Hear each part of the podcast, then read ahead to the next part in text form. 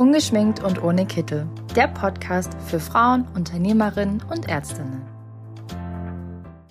Hallo und herzlich willkommen zu einer neuen Folge Ungeschminkt und ohne Kittel. Ich darf heute unsere Expertin für QM mit ins Boot holen und zwar die liebe Andrea Knauber. Hallo und herzlich willkommen. Hallo Christine, ich freue mich. Ich freue mich auch, dass du heute bei unserem Podcast mit dabei bist. Unser Thema ist Qualitätsmanagement. Und zwar Qualitätsmanagement im Team und warum es wichtig ist, dass hier das ganze Team an einem Strang zieht. Jetzt reden wir einfach mal direkt drauf los. Warum ist es wichtig, dass ich das ganze Team im QM mit einbinde? Also wenn ich das QM nicht im ganzen Team mit einbinde, also wenn nur eine oder maximal zwei QM-Beauftragte in der Praxis das QM umsetzen, ja, dann hemmt es die Praxis, dann kann die Praxis sich nicht weiterentwickeln, nicht so, als wenn das ganze Team am QM beteiligt ist und im QM mitarbeitet. Dann geht viel Wissen und Kommunikation verloren, dann verbleibt es bei dieser einen Person, die die QM-Beauftragte ist. Häufig ist es auch so in den Praxen, ähm, wenn nur eine Person mit dem QM beauftragt ist, dann hat sie alle Aufgaben rund ums QM und ist ganz oft überlastet. Also das ist das, was ich in den Praxen häufig vorfinde. Das QM wird nicht weiter bearbeitet, weil es natürlich nebenher laufen muss, das ist klar. Wir haben ganz viele Aufgaben im Bereich der ZFA und das QM muss nebenher laufen. Und wenn nur eine Person alle Aufgaben rund um das QM bewältigen muss, ist sie häufig überlastet. Ja, und dann verbleibt es und dann ist es irgendwann nicht mehr aktuell.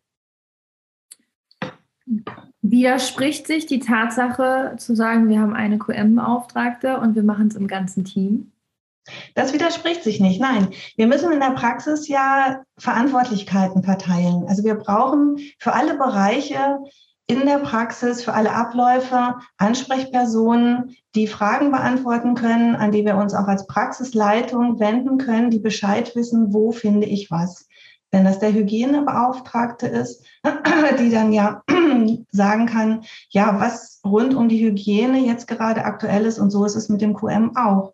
Also die Aufgabenverteilung und die Ansprechpersonen in der Hygiene brauchen wir schon.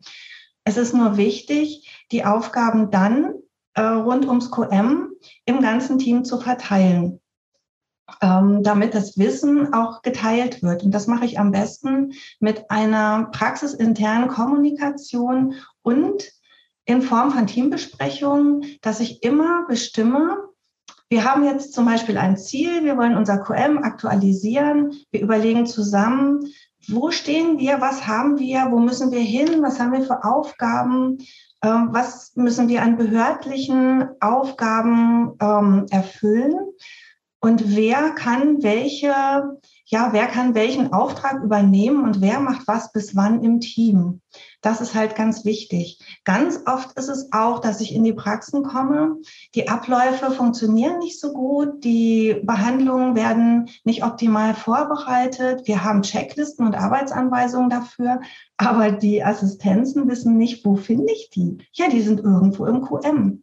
Ne? Und dann lebt das QM nicht. Und deswegen ist es halt wichtig, dass das ganze Team ins QM einbezogen wird. Wie kann ich das in der Praxis ein bisschen, ja, ich sage jetzt mal anschaulicher gestalten? Also es gibt ja mit Sicherheit auch welche, die einfach sagen, ich habe da einfach nicht die Zeit für. Ich ähm, habe einfach genug zu tun. Oder kann man hier jede Person mit einbinden? Wie kann ich das ganze Team auch abholen, dass die so ein bisschen Spaß daran bekommen? Also vielleicht ist Spaß jetzt übertrieben. Ich meine, wer von uns macht auch gern die Steuern? Aber wie kann ich hier so ein bisschen als Chefin das zu einem interessanten Thema machen, dass wirklich alle mit dabei sind? Und wie kann ich auch wirklich alle mit eingliedern? Mhm. Indem ich ein Ziel vorgebe. Ich setze mich zusammen mit meinem Team und sage, Mensch, Leute, ich möchte gerne mit euch ein Ziel umsetzen. Als Beispiel sage ich jetzt mal, wir, die Prophylaxe ist nicht so gut ausgelastet bei uns in der Praxis. Wir haben Stunden, wo ein Behandlungszimmer vielleicht nicht belegt ist, wo eine Mitarbeiterin sich einarbeiten möchte in der Prophylaxe. Wir hätten gerne mehr Patienten in der Prophylaxe. Wir wollen den Umsatz steigern. Wie setzen wir das jetzt zusammen im Team um? Das ist halt ein Ziel, was für alle attraktiv ist. Wir können dann überlegen, wenn wir mehr Umsatz, mehr Gewinn haben, kann es vielleicht auch auf die, auf das Team runtergebrochen werden, wenn alle an diesem Ziel mitarbeiten. So, jetzt haben wir ein gemeinsames Ziel und dann bestimmen wir, wie kommen wir denn dahin? Wie schaffen wir das denn, dass wir den Prophylaxeumsatz erhöhen, dass wir mehr Patienten in die Prophylaxe bekommen? Wir brauchen dafür natürlich den Ist-Zustand. Wie ist es jetzt im Moment? Wo haben wir Kapazitäten? Wie können wir das umsetzen? Und dann sammeln wir Ideen auch aus dem Team. Was kann man machen? Wir können vielleicht unsere Kommunikation ändern, dass wir es schaffen, dass tatsächlich alle Neupatienten in die Prophylaxe gehen. Wir können überlegen, ob wir ein Recall-System einrichten. Wir können überlegen, dass wir alle Bestandspatienten nochmal ansprechen oder wir analysieren, haben wir denn wirklich alle IP-Patienten, alle Jugendlichen, alle Kinder in unserem Prophylaxe-Programm? Oder gibt es da immer noch welche, die kommen nur in Anführungsstrichen zur 01 und nicht in die Prophylaxe? Das sammeln wir alles und dann überlegen wir, was für Schritte äh, brauchen wir jetzt, um unser Ziel zu erreichen. Vielleicht brauchen wir ein Seminar oder dass wir uns nochmal zusammensetzen und die Kommunikation überlegen. Ähm, wenn wir ein Recall-System einrichten, wie machen wir das? Machen wir das mit unserem Computersystem digital? Also, dass wir praktisch Schritte planen, die uns zu einem gemeinsamen Ziel führen. Hm. Und dann Aufgaben verteilen und auch das Wissen weitergeben, wo stehen wir und wer macht was bis wann. Und das geht in allen Bereichen. Wenn wir jetzt uns bewusst machen, das Beispiel, was wir eben hatten, die Abläufe in der Assistenz, in der Behandlung laufen nicht so rund. Wie können wir das denn umsetzen? Wie bekommen wir das im Team hin, dass das besser funktioniert? Wenn wir dann sagen, ja, wir brauchen Checklisten, wie sollen die denn aussehen? Machen wir Fotos, drehen wir ein Video, wie, wie das funktioniert? Oder ähm, schreiben wir lange Texte? Auch da sammeln wir wieder Vorschläge aus dem Team und fragen, wer kann sich denn bis wann, das ist auch immer ganz wichtig, darum kümmern. Und wenn wir dann äh, jemanden aus der Verwaltung fragen, kannst du nicht mal eine Checkliste für die Vorbereitung einer WF schreiben oder die QM-Beauftragte, die vielleicht gar nichts mit der Assistenz zu tun hat, weil sie in der Verwaltung ist, äh, dann ist natürlich die Freude groß. Ja. ja, wie soll ich das denn machen? Das dauert ja viel zu lange. Und wenn man dann nebenbei in der Assistenz gleich mal ein Foto macht von dem, was ich da gerade vorbereitet habe. Und das ist unsere Checkliste. Und die QM-Beauftragte stellt das nur noch ins QM und dann auch an einen Ort, äh, der für alle zugänglich ist und auch leicht zu finden ist, durch eine Verlinkung zum Beispiel, dann ist es so, also dann ist das automatisch, dass das QM auch im Team getragen wird, weil alle beteiligt sind, immer mhm. in dem Bereich, in dem sie tätig sind. Das ist halt ganz wichtig. Mhm. Und Aufgaben müssen auch akzeptiert sein, die müssen freiwillig sein. Natürlich ist es erstmal Aufwand, wenn ich ein Dokument erstelle, wenn ich mich verbessern will, wenn ich was, was tun will, einfach, wenn es weitergehen soll, muss ich natürlich auch Einsatz bringen und auch irgendwie Zeitressourcen finden, um jetzt beispielsweise ähm, so Checklisten oder Arbeitsanweisungen zu schreiben. Was auch ein äh, etwas ja nicht so smarter, schöner Part ist, sind natürlich die behördlichen Auflagen, die ich ähm, in der Arbeitssicherheit und im Hygienebereich habe. Das ist ja viel Bürokratie, aber auch das kann man sich teilen. Und es ist immer wichtig, sich zusammenzusetzen im ganzen Team und zu überlegen, wer hat denn überhaupt Lust dazu? Ne, wer möchte denn einen bestimmten Bereich übernehmen? Und wenn ich dann nur eine Person habe, die, da schließt sich der Kreis wieder, die für alles verantwortlich ist, das ist klar. Also niemand möchte QM-Beauftragte sein. Also in eine Praxis komme und frage, wer ist denn hier meine Ansprechperson? Wer möchte denn QM-Beauftragte sein? Oh, da ducken sich immer alle. Und wenn ich dann sage, Leute, ne, ich brauche ja nur jemanden, mit dem ich dann spreche, wo die Fäden zusammenlaufen. Ihr ja. seid alle QM verantwortlich. Nur ich brauche, oder auch die Praxisleitung braucht eine Person als, als Ansprechpartner. Ne? Wie auch äh, eine Person Ansprechpartner für den Röntgen- oder Hygiene- oder Assistenz- oder Prophylaxebereich ist. Ne?